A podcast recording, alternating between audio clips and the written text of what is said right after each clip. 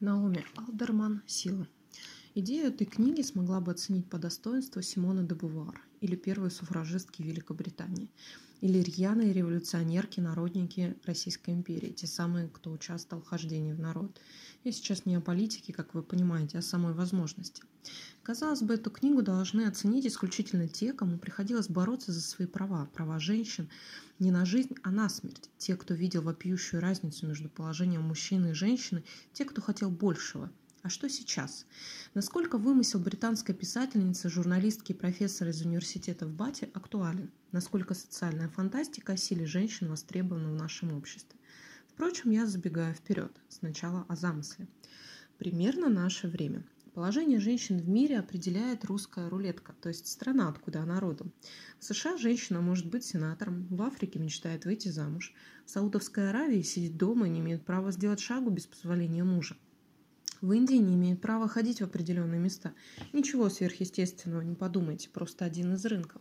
А если вы родом из Восточной Европы, выросли в бедности и мечтаете найти хорошо оплачиваемую работу за границей, то велик шанс, что однажды вы окажетесь без паспорта, денег, на цепи в каком-нибудь забытом богу молдавском перевалочном пункте по торговле людьми. И вот однажды в силу биологических, генетических, фантастических причин у всех женщин планеты появилась сила.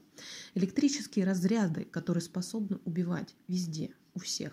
У сенатора США, у юной девушки из Африки, у избитой жены из Саудовской Аравии, у полуживой, прикованной цепями в подвале рабыни. Что ждет мир тогда? И сколько понадобится времени, чтобы все это полетело в тартарары? Книге Наоми Алтерман много насилия, секса, много жестокости и несправедливости. Эта книга по большей части современной прозы, читается соответствующе. Если бы я не заглянула в биографию писательницы, подумала бы, что передо мной американский роман. Многое в самом деле откликается, и то, что несколько героев из США, только усиливает эффект. Эта книга читается быстро, слог легкий. Сцены жестокости описаны так, словно наблюдаешь за ними со стороны, за пуленепробиваемым стеклом. И лишь сам факт насилия приводит в ужас. Но, конечно, это не просто современная проза. Конечно, нельзя забывать о фантастической составляющей, которая определяет сюжет. Лично мне книга понравилась, и теми вопросами, которые она задает в том числе. Когда я села писать рецензию, то буквально хотела разорваться. Мне хотелось написать об ответственности, которую дает сила. Об иллюзиях, что если бы женщины правили миром, войны бы прекратились. О том, что историю легко переписать, а гендер отнюдь не определяет ваши психические реакции, ваше спокойствие или, наоборот, предприимчивость. Конечно, это билетристика. Причем такого уровня, что каждые пару страниц встречается отборный такой мат, и не какая-нибудь там литературная сука – Конечно, это массовая культура, и автор придумывает героев и сцены, которые будут хорошо продаваться.